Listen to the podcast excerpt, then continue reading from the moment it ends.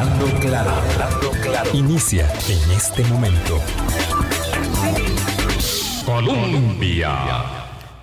Con un país en sintonía, ¿qué tal? ¿Cómo están? Muy buenos días, bienvenidas, bienvenidos a nuestra ventana de opinión. Hoy es viernes 10 de diciembre. Damos cuenta en fin de semana de tema eh, evidentemente puesto sobre el tapete para un programa del perfil como el nuestro, que es el tema de la política, de lo político y de cuánto ello influye en el ánimo y en la, digamos, eh, forma en que los ciudadanos nos enfrentamos al proceso electoral. Hoy, particular énfasis en los más jóvenes, de 18 hasta 35 años va esa tipificación. Pero también en el camino el Programa de Naciones Unidas para el Desarrollo, que lleva adelante una producción copiosa sobre la ruta común al 2030 aquí en el país y de consumo con eh, la mm, Facultad Latinoamericana de Ciencias Sociales, Flaxo, capítulo Costa Rica, han presentado eh, uno de los eh, estudios que han hecho sobre cultura política de la población costarricense y de todo ello vamos a conversar esta mañana, Álvaro. Buenos días, Vilma. Buenos días a todas las personas que están siempre con nosotros y que nos han acompañado en esta semana. Usualmente, cuando hablamos de política, hablamos casi siempre de los políticos, de la clase política. Bueno, eh, en esta relación oferta-demanda que, en que se desarrolla la campaña, hay que ir a ver también eh, la parte demandante de la política. Es la población y por supuesto la enorme variedad que hay ahí. Cuando uno dice hombres, mujeres, ya ahí se ven diferencias, eh, viejos o jóvenes se ven diferencias, pero hay que desgranar porque los promedios suelen esconder muchísimas cosas y es importante entonces ver qué está pensando esta población, estos grupos de población de entre 18 y 35 años, que son el 40% casi del padrón electoral, qué esperan de la política, qué creen, qué aspiraciones tienen, cómo están viendo el desarrollo de la, la cosa pública en el país. Y para eso tenemos hoy a nuestros invitados doña Ilka Trimiño de la Facultad Latinoamericana de Ciencias Sociales, capítulo de Costa Rica. ¿Qué tal? ¿Cómo está? Muy buenos días. Hola, muy buenos días. Muchas gracias Vilma y Álvaro por esta gentil invitación a este programa que, bueno, yo soy particularmente una oyente todos los días de este programa. Así que Muchas gracias. Ya nos hizo un cariñito. don Randall Brenes del Programa de Naciones Unidas para el Desarrollo, también muchas gracias, bienvenido. Muchas gracias, doña Vilma, don Álvaro, y me alegra mucho compartir este espacio con doña Ilka. vamos a ver, eh, anotación obligada estamos en edición pregrabada, cosa que no hacemos casi nunca. Bueno, pregrabamos unas horas antes para poder eh, atender eh, un compromiso que tenemos Álvaro y yo este viernes muy temprano, entonces pregrabamos hoy, viernes 10 de diciembre. De, fijo vamos eh, todo el mes vamos todo el mes en vivo porque bueno no hay vuelta ciclística este año así que nosotros estaremos eh, sin vacaciones. Y porque la dinámica, y porque la dinámica política además cada vez más eh, exige programas en vivo. Cuesta muchísimo planificar incluso de un día para otro y, y, pregrabar, pero bueno, así de líquidos son los tiempos, dicen. Así es. Mm, tal vez antes de empezar con el tema de juventud, yo quisiera que Randall Brenes nos ayudara para acercarnos a, digamos, el foco más amplio eh, respecto de esa eh, cultura política hoy de los votantes, de ese mundo tan heterogéneo, tan diverso, ¿verdad? Desde el que vota por primera vez hasta las personas que han tenido eh, el privilegio de hacerlo durante muchísimos ejercicios eh, gubernamentales, eh, procesos electorales en el país, una cultura que está marcada por la desafección partidaria, un poco por la desmotivación, por la desconexión, por las necesidades insatisfechas. Esto aplica como para cualquier democracia, pero hablemos de la nuestra en particular y cómo ustedes observando la construcción de esa ruta al 2030, que es la de los Objetivos del Desarrollo Sostenible de las Naciones Unidas, también van apuntalando el tema en el país de cara a este proceso electoral del primer domingo de febrero, Randall. Gracias, doña Vilma. El miércoles pasado, hace dos días, presentamos una encuesta que desarrollamos en el mismo proyecto eh, con el que trabajamos en, con Flaxo. En esta ocasión, esta encuesta la desarrollamos con la Escuela de Estadística de la Universidad de Costa Rica y, y tiene resultados que no necesariamente nos sorprenden, pero nos hacen recordar sobre los grandes desafíos que tiene este país. Usted ha mencionado algunos, desafección partidaria, desconfianza en la institucionalidad, pero e, eso es algo que compartimos con toda la región. El informe de Desarrollo Humano 2021 eh, del PNUD hace una radiografía de la región y muestra esos desafíos iguales en todos los países. Sin embargo, Costa Rica se puede diferenciar en una materia y creo que hay que destacarlo. Tenemos reservas democráticas que todavía existen y que hay que preservar y que hay que mantener y que hay que fortalecer porque no duran para toda la vida, se van perdiendo. O sea, con reservas democráticas quiero decir, la gente cree en el sistema democrático, ve el, sistema democrático como la mejor opción.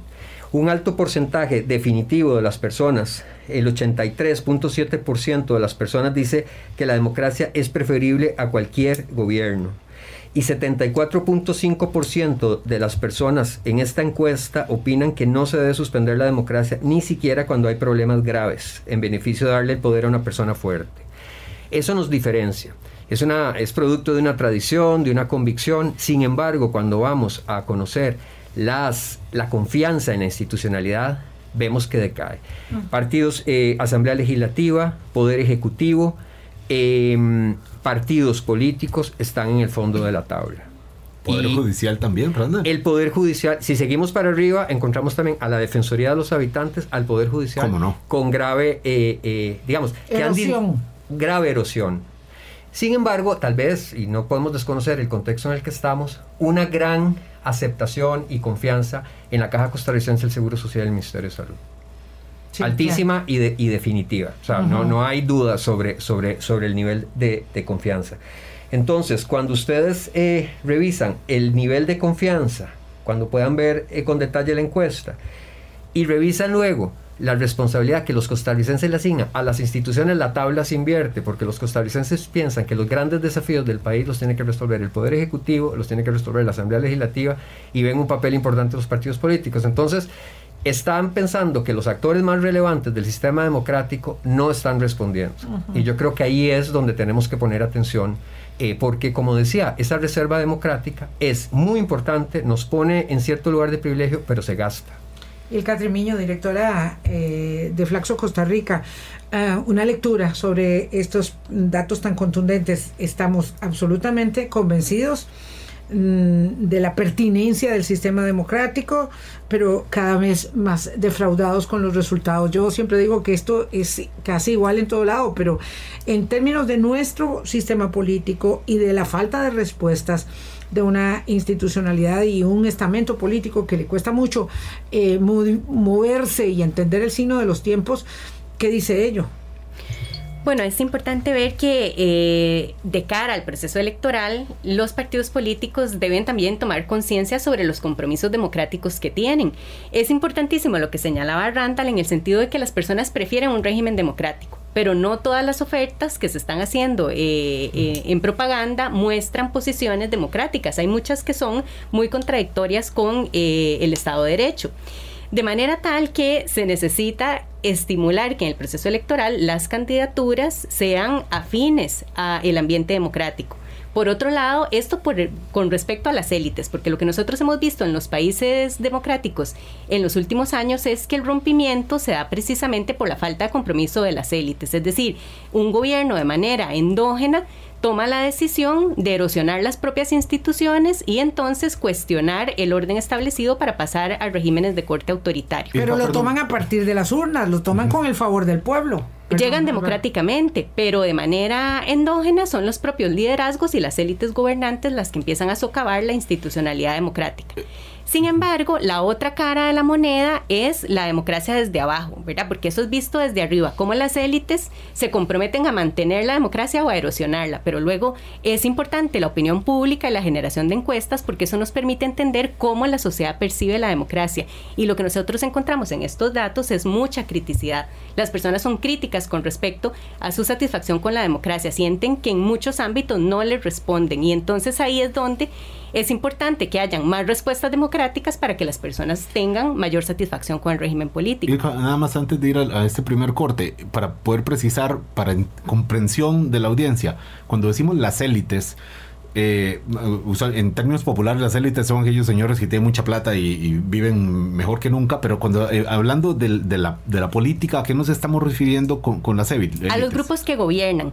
Pero aquí, antes de la pausa, solo decir una cosa. Los gobiernos de corte populista son muy hábiles, porque los gobiernos de corte populista se convierten en nuevas élites porque ocupan el gobierno y lo que hacen es decir que las élites son a los que ellos están sustituyendo.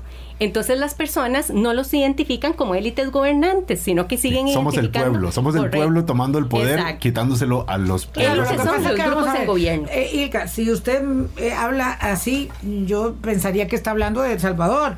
Mm, no, no de Costa Rica.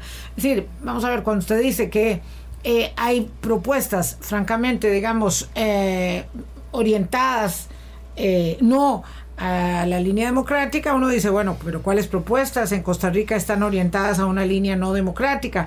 Son aquellas propuestas dicen que dicen yo voy a hacer sabiendo que yo no puedo hacer, que tengo que no puedo pasar por encima de la Asamblea Legislativa o de la Sala Constitucional o de la Contraloría, eh, es decir, en un país que hay tantos órganos de control, es muy poco lo que el Ejecutivo hace solo. Bueno, cuando hablamos del el cuestionamiento democrático, fundamentalmente hablamos en estos últimos años de la parte liberal de la democracia, es decir, lo que tiene que ver con la cobertura y protección de los derechos humanos de distintos sectores de la población. No sé si con eso ya claro ese elemento. Sí, eh, eh, no, no necesariamente a que yo candidato diga, miren, yo voy a, quitar, no sé, a cerrar 18 instituciones, como aún sabiendo que el, gobierno no puede hacerlo, que la transformación institucional pasa por una asamblea legislativa que además será tan fragmentada como esta probablemente, y, y mi margen de acción será muy, muy reducido por ahí. Bueno, el cierre de instituciones no, tiene que ver, pero, si esas instituciones son instituciones que protegen derechos, ahí sí tenemos un problema. Por ejemplo, ombudsman o ombudsperson, como le llamamos Vamos a quitar el INAMO. Bueno, la defensoría de los habitantes, vamos a eliminar controles horizontales, instituciones de control horizontal, vamos a eliminar el INAMO, vamos, eso, instituciones que son fundamento del apellido liberal de la democracia. Qué torta, qué torta. Nos podemos meter en camisa de once varas, este, porque claro, usted dice que eso sería terrible y ya yo eh, me, voy a, me voy a ver en una posición donde no me he encontrado nunca antes, en la posición, por ejemplo, de reflexionar sobre la pertinencia de la defensoría de los habitantes. Qué torta, eh, de verdad. y es que, claro, porque, porque si hay tanta falta de respuesta y hay tanta desconexión, es probable que empecemos a cuestionarnos, y eso ha pasado en otras democracias, la pertinencia misma de algunas instituciones, aun siendo los demócratas que somos los costarricenses. Eh, ese es el problema, ¿verdad? Pero bueno, en todo caso, nosotros queremos ver el asunto desde la perspectiva de los votantes y no desde la perspectiva de las de los tomadores de decisión, que yo prefiero ese término al término de las élites que utilizan mucho, este, evidentemente desde la ciencia eh, mm, social, política, porque mm, hace que la gente se confunda. Tengo que ir a una pausa, Randall, deme un segundo nada más y volvemos con, con eh, eh, el tema aquí este viernes. Colombia. Gracias por eh, hacer parte de nuestro Hablando Claro cierre de semana, edición programada con Ilka Trimiño de Flaxo Costa Rica y Randall Brenes del Programa de Naciones Unidas para el Desarrollo. Cultura política. Randall, lo dejé eh, con el uso de la palabra pendiente. Eh, ciertamente mm, tenemos una valoración vamos a ver, una adhesión democrática, pero una valoración en caída y en caída libre, habría que decir, respecto de la confianza para con el sistema, para con los tomadores de decisión y para con, digamos, las expectativas no resueltas. Hay datos muy alarmantes en el informe de desarrollo humano, con datos muy recientes y también en la encuesta que, que acabamos de, de, de lanzar. Uno de ellos es que el 91% de los costarricenses piensa que el país está gobernado en beneficio de los intereses de unos pocos. Se mantiene y se afirma que la capacidad de influencia de la mayoría de las personas es casi nula en la toma de decisiones y que ciertos grupos de interés, que hay una, una colusión entre los intereses económicos, de grandes grupos de poder económico y la toma de decisiones políticas, que, que hay una captura del poder político por el poder económico y eso es lo que se manifiesta en ese informe y se reitera en esta, en esta encuesta. Pero además hay otro que es muy importante, que es la no solo la desigualdad objetivamente medida por el Gini, sino la percepción de desigualdad. Y si se distribuye y se analiza en todos los deciles de ingreso, se descubre que en todos los casos se piensa que se viven en sociedades profundamente desiguales y que incluso las personas que viven en el decil de mayores ingresos piensan que se debería de reformular el sistema para que sea para que tengan eh, un carácter más distributivo. Porque se sientan ellos desventajados también. Claro, porque, porque en realidad la, la hipótesis del Informe Regional de Desarrollo Humano es alta desigualdad, bajo crecimiento, una trampa mortal. Y entonces, si no podemos crecer económicamente, la desigualdad tampoco eh, va a disminuir, pero ambas se alimentan. Y esa desigualdad, para que no nos... No, no, no, no a veces caemos en la, en la, confusión de creer que la desigualdad es un asunto eminentemente económico. Es un asunto político también, porque es la capacidad de las personas de acercarse a los tomadores de decisiones e influir en esas decisiones. Y en Costa Rica se ha deteriorado gravemente. 90% de las personas dice que el gobierno o los poderes están en función de solo unos pocos y no de la mayoría del, del pueblo. Ilka eh, ¿se puede entender entonces tal vez alguna intención del electorado en tiempos de campaña de decir voy a votar por ese que me permita a mí sentir que, se, que el pueblo, ¿verdad? Esto tan abstracto como concepto, el pueblo está recuperando el poder, lo, los puestos de representación política eh, y, y, y, que saque a, a, a esa élite, a, esos eh, poderosos que, que, han estado ahí gobernando en el último tiempo. Digo, lo digo porque eso puede entenderse, en, eh, puede explicar la volatilidad de una elección a otra y dentro de un proceso de decir, bueno, quien sea, pero que, que lo saque, ¿no? Las personas se pueden ver movilizadas eh, en el voto por liderazgos que sean populistas y que por lo tanto lo que hagan sea más bien alientar o alimentar las actitudes de enojo y de frustración de la sociedad. En situaciones de desigualdad como tan grande como la que nosotros tenemos, esos sentimientos están a flor de piel en el proceso de la campaña electoral. Entonces se hace más urgente que trabajemos sobre las propuestas y no sobre el ánimo de la población particularmente cuando lo que queremos es alentar el enojo y entonces votar por opciones eh, que, no, que no están ofreciendo programas para reducción de la desigualdad, sino que lo que están ofreciendo precisamente es el enfrentamiento y la crispación o la polarización política. Eso lo ve usted hoy. Usted está observando, mm, para entenderlo bien, una campaña donde eh, los partidos están alimentando eso en lugar de generar las propuestas. La campaña está recién iniciando, ¿verdad? Parte de lo que nosotros quisiéramos es precisamente hacer un llamado temprano a partir de los resultados para colocar lo que hemos identificado en términos de desigualdad, problemáticas de la población, particularmente de la población joven, eh, y evitar más bien discursos de, pol de polarización eh, producidos por la frustración y, y, el, y el aprovechamiento oportunista de estos discursos que hemos visto en otros países de la región. Mm, podría ser, pregunto, que de acuerdo con la percepción que tiene el ciudadano, esa persona que ustedes este, entrevistan, en, estudian, encuestan, eh, mi percepción sobre la democracia eh, sí esté orientada a las propuestas y no tanto, digamos, a un mensaje eh, efectista. Efectista. Es, esto ustedes lo ven como que la persona, las, los votantes de verdad, y no hablo solamente de los jóvenes, sino en general, estén demandando eh, más rigurosidad eh, y más seriedad en la elaboración y la puesta en escena de los mensajes de una campaña electoral. Las personas hablan más de sus necesidades y de su situación, ¿verdad? Por ejemplo, cuando hemos eh, observado cuáles son la situación de las mujeres jóvenes en el COVID, las mujeres nos manifiestan una serie de problemáticas sobre las que se tiene que generar sensibilidad en la campaña.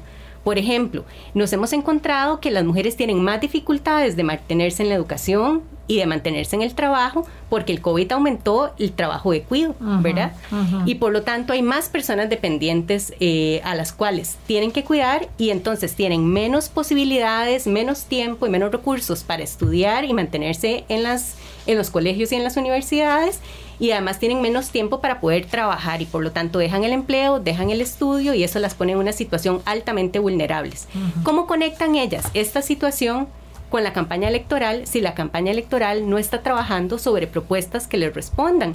Conectan simplemente con el estado de ánimo y conectan también a través de cuestiones que ocurren en la campaña en el corto plazo y que no tienen que ver con las necesidades. Entonces, después de una crisis tan seria como la que hemos vivido, que ha profundizado la experiencia vital, eh, particularmente de las mujeres en la sociedad, se hace urgente, se hace urgente que estas propuestas estén colocadas y que los mensajes sean sensibles a las circunstancias que han vivido las mujeres en este periodo. Claro. Además, hay, hay una preocupación porque es natural que una campaña política se consista un poco en la confrontación, porque están tratando de diferenciarse para alcanzar el voto. Y en el ánimo. Y en el ánimo. Y además, no nos engañamos pensando que, que, se puede encontrar un voto profundamente reflexivo porque nunca lo ha sido así. Siempre ha habido, siempre hay un voto, muy emocional, claro. Pero, pero hay mecanismos para, para mejorar la capacidad de reflexión y la capacidad de, de, de, análisis. Porque lo que tenemos que pensar es un, un votante que por lo menos cuestione las soluciones y vea la integralidad la, de, las ofertas. Y no solo mensajes aislados que incluso a veces eh, de, la misma fuente vienen a ser contradictorios y que uno no entiende cómo pueden realizar una cosa y la otra si, si, si en la práctica ambas no se podrían implementar. Entonces, yo creo que, que, la desconexión que sienten las personas con los partidos políticos y que se manifiesta en estos estudios de opinión pasa también por un, por un mensaje eh, desconectado de la realidad, que no es claro, que no, no ofrece mensajes ni soluciones donde, donde se pueda establecer claramente cómo se, va, cómo se van a implementar. Y yo creo que ahí está una de las debilidades de, nuestro sistema y que no vemos, por lo menos en esta etapa de la campaña, yo, sé que enero es un, impulso, tendrá un impulso muy fuerte. El impulso. La, las, las ofertas y las propuestas eh, eh, claras y, determinantes. Ahora, esta demanda, estas posiciones que hemos hablado, esta, mm, digamos, eh, criticidad de la población en relación con el desempeño de las instituciones, en un sistema democrático al que la población sí apoya de una manera decidida, es generalizable y no sé si aquí damos como un paso más ya hacia, hacia la población de la juventud, eh, o, podemos ver que funciona diferente según qué segmentos y que por ejemplo las, la persona, las personas de entre 18 y 35 años personas que em, votaron por primera vez allá como para la elección que ganó Oscar Arias, la última por supuesto, eh, que son el 40% de la, de la población más o menos, hay una especial eh, eh, rigurosidad en relación con el desempeño de las instituciones democráticas o, eso podemos decir, bueno, es parte en general de la población. Sí, yo nada más le agregaría ahí a lo que dice Álvaro, que es que cuando uno habla de las personas de 18 a 35 años, sí, claro, algunas votaron en, las, en la segunda administración de Oscar Arias, pero otras van a votar por primera vez no han cumplido los 18. O votaron por primera vez en la elección de Carlos Alvarado. Entonces estamos hablando de un universo ya de por sí muy, muy heterogéneo también. Creo que ese es el punto de partida entender que estamos frente a una heterogeneidad de posiciones y no simplificar como si fuera un grupo perfectamente homogéneo con una posición única. Aquí hay que reconocer diferencias y, desigualdades. En primer lugar, de género, pero también territoriales profundas. Eh, no es lo mismo hablar con jóvenes en las costas que con jóvenes en, en, en, las áreas urbanas, centrales, en el área rural y, y, en los desarrollos más cercanos a las ciudades. O sea, hay una diversidad de posiciones que este estudio identifica muy bien en puntos claves donde ellos ven una distancia muy larga entre sus aspiraciones y las posibilidades de que el, el gobierno, pero el sistema total, incluyendo al, al, al, sistema privado, al modelo económico, logre cumplirlas. Y yo creo que, que que, el estudio perfectamente, como va a mencionar eh, y, va a describir Ilka, eh, establece muy bien esos, esos tipos de desafíos que los jóvenes encuentran y las jóvenes se encuentran en, la actualidad y que lo ven como retos invencibles prácticamente. Sí, me gustaría que pudiéramos ir, digamos, como desgranando de a poco eh, los diferentes ejes que, que, abordó ese, ese estudio. Ya estamos hablando justamente del estudio del, de la, digamos, de los votantes hasta 35 años de edad en términos como la salud, la educación, el empleo y eh, en las diferencias mm, entre las ah, zonas rurales y las zonas urbanas, eh, entendiendo que hay algunos eh, derroteros comunes, ¿verdad? Uno quisiera, en efecto, que en la campaña estuviéramos hablando de la educación, de los problemas de la educación como un eje fundamental ¿verdad? del país o de la imperiosa necesidad de avanzar sustantivamente con la red de cuido, ¿verdad? Eh, como una herramienta determinante para el acceso a las oportunidades de las mujeres Y en efecto no estamos ahí. En efecto no estamos ahí. Eh, eh, no entiendo, no, no sé por qué, tal vez ustedes nos puedan explicar, pero ahí, digamos, hay eh, problemas comunes y diferenciados. ¿Por qué, no hablamos primero de, de salud para no hacer un omelette? Bueno, yo muy de acuerdo con las afirmaciones que, que, hace Vilma. Es de esperar que ante las situaciones tan graves que los informes y los datos nos están arrojando, los nuestros, el estado de la educación, el estado de la nación, estuviéramos hablando sobre esas posiciones en la discusión política y no está sucediendo de esa manera.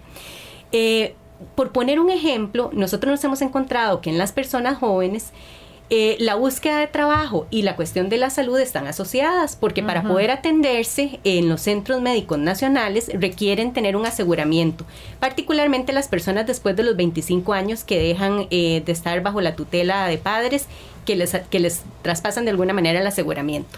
Entonces, estas personas tienen urgencia para poder estar aseguradas, salen al mercado laboral, pero el mercado laboral tiene distintos grados de formalidad. No es tan fácil solamente como decir hay formalidad o informalidad. En algunos casos hay trabajos eh, semi-formalizados porque les dan algunas garantías, pero no otras. Los periodos de prueba en algunas ocasiones son más largos de, de, lo, que, de lo que se esperaría y estas personas, por lo tanto, no cuentan con todos los derechos. Ahora, esto los hace estar al margen del aseguramiento, tienen entonces problemas para poder atenderse en la salud y aquí el caso de las mujeres es especialmente grave. Si quedan embarazadas en ese periodo de prueba de sus trabajos, ¿dónde se atienden la maternidad? ¿Dónde se atienden todo ese periodo? ¿Qué sucede si estas mujeres son despedidas y no tienen un mecanismo para poder defenderse eh, del despido? Y en el caso de otros segmentos de la población también juvenil que deciden emprender, los mecanismos para emprender en el Estado también son sumamente engorrosos y les impiden formalizarse de una manera adecuada para poder atender todos los requerimientos que se tienen. Entonces, todos estos ámbitos están unidos en la experiencia vital de las personas que se van a insertar en el mercado laboral, sea a través de la contratación o a través del emprendimiento. Pero por el sistema que tenemos, esto también está vinculado a la atención de la salud. Claro, y esto es importante porque eso es un elemento fundamental de esta edad, es la inserción en la vida laboral, eh, que es siempre muy complicada. Bueno, hay personas que le tienen muy fácil, pero eh, en general es, es complicada y, considerando las eh, dificultades en la educación, eh, pues se va reflejando ahí también. Y esto es un, ahí sí una, una cosa que tiene, es, toca específicamente a este, sector de la población, porque la mayoría de las personas, no sé, los que estamos sentados aquí de 40 años para arriba, eh, ya se supone estamos insertados en la vida laboral y por tanto tenemos o deberíamos tener, ojalá, un seguro, sea que alguien trabaje por la vía formal o informal, que también es una dificultad, pero esa sí es una particularidad de los jóvenes, es trabajar para tener un seguro porque ya en ese momento está en una edad en donde los padres ya no les cubren con el aseguramiento eh, familiar. Pero este es solo uno de los eh, ángulos específicos de la población eh, joven. Hay otros que están contenidos en este estudio de Flaxo y el programa de Naciones Unidas aquí en Costa Rica. Vamos a un corte y ya volvemos. Colombia. Con un país en sintonía. estudio de em, eh, cultura política de las personas de 18 a 35 años, que era un poco lo que queríamos eh, detallar en la conversación de hoy con Randall Brenes e Ilka Treminio, es eh, esto pone una suerte de foco ¿verdad? sobre las preocupaciones más acuciantes de una población que se ha venido, eh, primero que nació ya eh, en las épocas de la desafección partidaria, ¿verdad? Este, que además eh, se ha venido desencantando con las, digamos, alternativas o las opciones, que además le gusta mucho participar en otros emprendimientos de acción política que no es político partidaria, ¿verdad? Sino en grupos eh, de empoderamiento femenino, que sino en grupos de activismo ecológico, que ir a limpiar el río, que eh, salir ahí sí, en defensa, eh, en contra de la pesca de arrastre. Esas cosas que tienen tanta atracción, que involucran mucho a los jóvenes, no tienen nada que ver con una campaña política ni con agrupaciones políticas tradicionales, haciendo campañas tradicionales como si estuviéramos en 1990 o en 1980.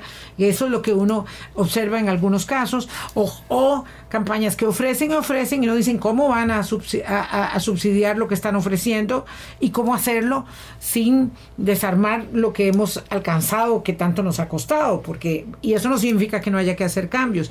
En todo caso, eh, hablábamos antes de la pausa del tema de la relación entre eh, empleo y salud.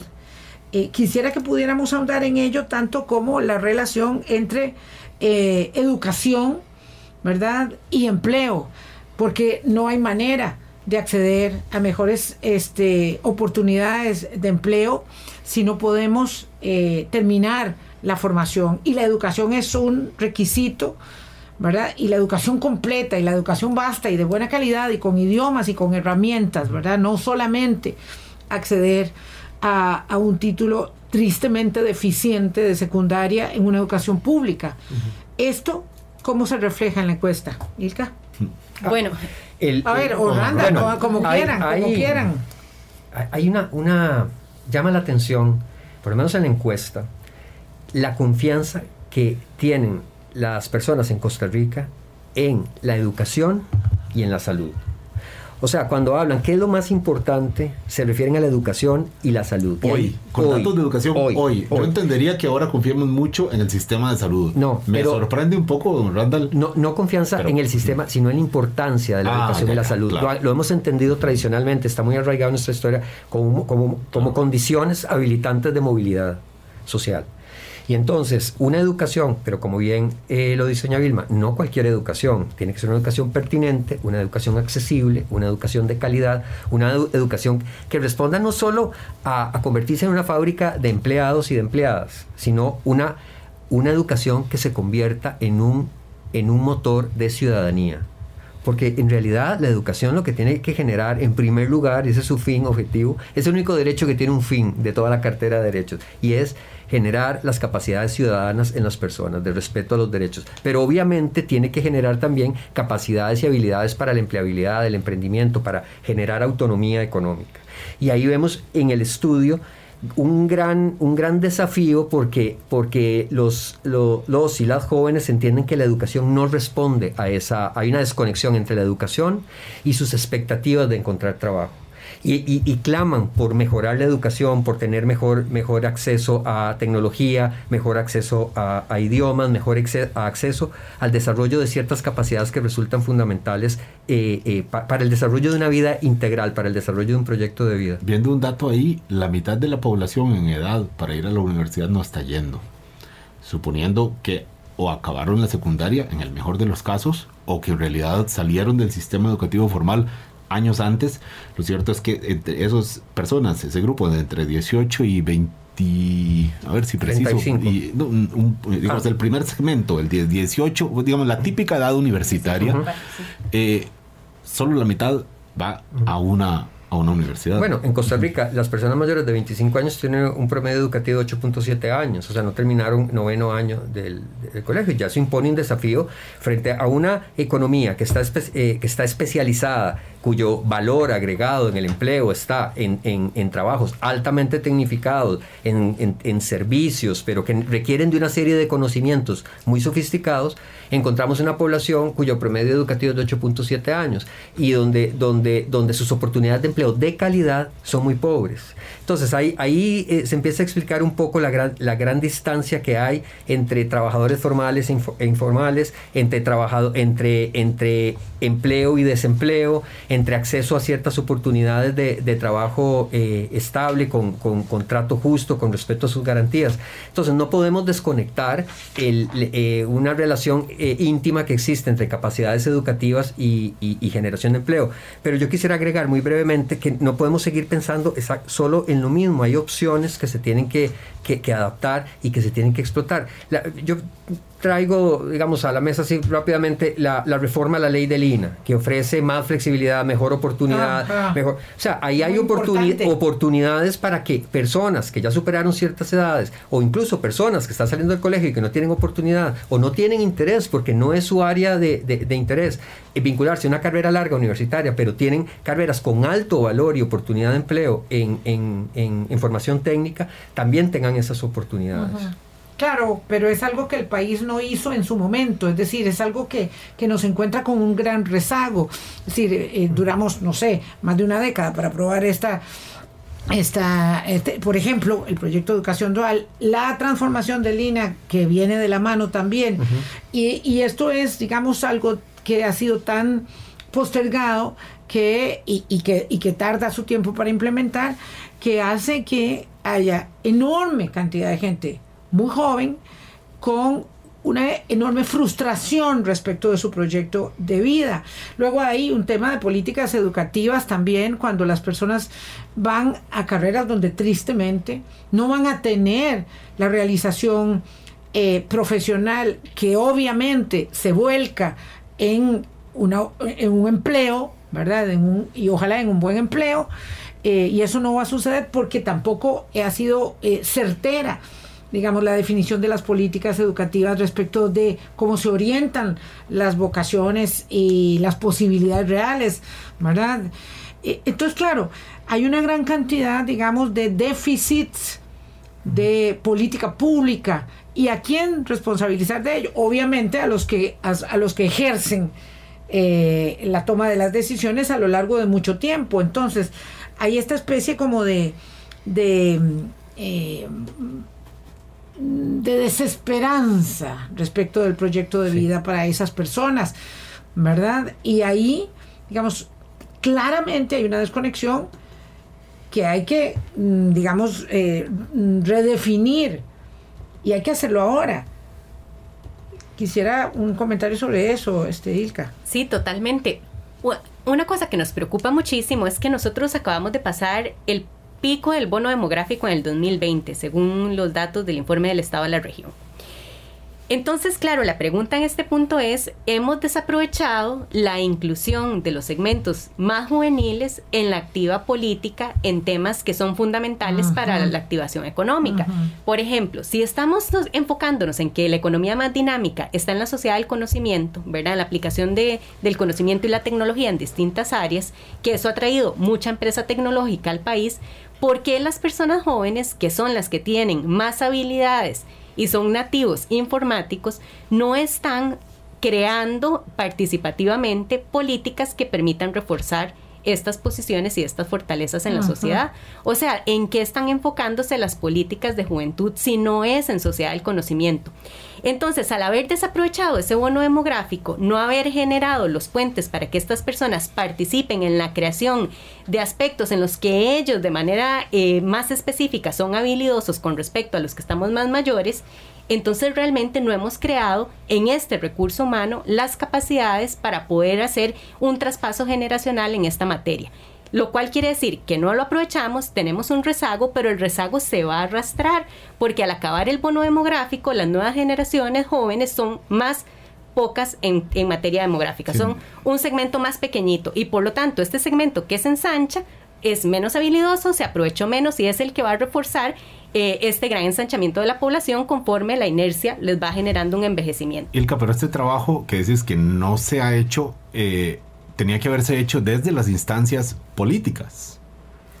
Mm, digo, no, se me ocurre desde dónde se puedan generar políticas de cualquier tipo, sino desde los propios espacios. Desde la institucionalidad pública, obviamente, desde la política cuando, pública. Cuando decimos que se nos ha convertido como en un leitmotiv esto de, hay caras jóvenes en la política, pero al final la agenda eh, está determinada por visiones bastante poco juveniles, por decirlo de una manera más sencilla. Vamos a un corte ya.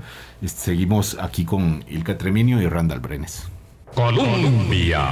Con un país en sintonía, hoy es viernes, es nuestro cierre de semana y estamos eh, conversando con Ilka Trimiño y Randall Brenes, Ilka de Flaxo Costa Rica y Randall Brenes del Programa de Naciones Unidas para el Desarrollo, que nos eh, apoya un montón, digo, a nosotros los costarricenses eh, como lo hace en, todo el orbe, eh, digamos que mm, intentando encontrar respuestas eh, a nuestras inquietudes, a nuestras a nuestros requerimientos para avanzar. Vamos a ver, hay una, una metáfora muy fuerte que utilizan ustedes en este informe de cultura política de las personas de 18 a 35 años que dice que viven en una especie de carrera de obstáculos. Las personas más jóvenes vencen una barrera, viene la otra, tienen que trabajar, tienen que ayudar a la familia, tienen que tener un, una, una, un aseguramiento eh, social, tienen que tener experiencia, pero no los contratan porque no tienen experiencia, es un círculo tras otro de demandas eh, y cuando saben un idioma tienen que saber otro, eh, y cuando terminaron una carrera sería muy bueno que pudieran complementarla con otra porque la demanda del mercado es muy exigente, sobre todo en una economía como la nuestra que se posiciona como una economía de servicios, no estamos pensando en la época de que los muchachos salían del colegio para ir a coger café, esa es la realidad, es otro mundo. Esto, ¿cómo se puede atiempar? Este, con, desconexión política y qué tipo de mm, compromiso político le vamos a pedir a los jóvenes si de ellos por ahí no va transitando ninguna de sus expectativas ni de sus necesidades tampoco, Ilka. A mí me parece que un elemento central en la campaña electoral es que este segmento del electorado es casi el 40% del padrón.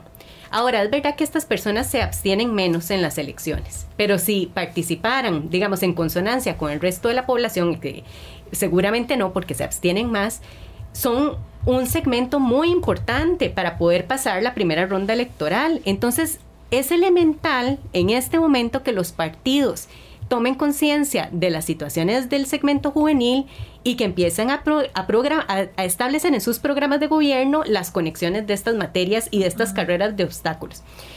Y aparte de la campaña electoral, ¿verdad? En el, en, el, en el corto y mediano plazo, lo fundamental que es que agarremos esta colita del bono demográfico, porque si no lo que vamos a tener es una inercia que nos arrastra en un lastre y que no nos va a permitir conectar con, el, con la economía más dinámica que se tiene en la propia en la propia Costa Rica. Esa era la apuesta. Entonces, es el momento de agarrar esa colita. Yo creo que eso es uno de los elementos centrales.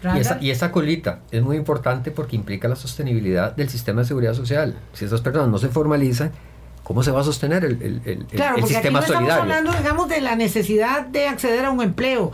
Estamos hablando de proyectos de vida realizados, plenos, satisfactorios si yo consigo un empleo, si logro formalizarme en la economía, si voy a tener pensión, si voy a poder ayudar a mantener a los mayores. Eh, y sobre todo si más, más adelante voy a tener alguna posibilidad de pensión. Es decir, es todo el proyecto de vida de las personas costarricenses, de los habitantes, lo que está jugándose en un momento donde pareciera que no nos percatamos, ¿verdad? De, de la severidad eh, del momento, de la demanda y del desafío que tenemos, porque estamos hablando finalmente de los desafíos del desarrollo sostenible y ello tiene que ver con, con, muchos, con muchas metas y requerimientos. Estamos en una situación donde estamos preparando el terreno para no, no solo para, para no avanzar en mejorar la desigualdad actual, sino para producir una desigualdad futura mucho más grave. Desconexión, eh, abandono del sistema escolar eso es una, una predicción autocumplida de exclusión social y de desigualdad en 10 o 15 años, como sucedió con, con, con, la crisis de los años 80.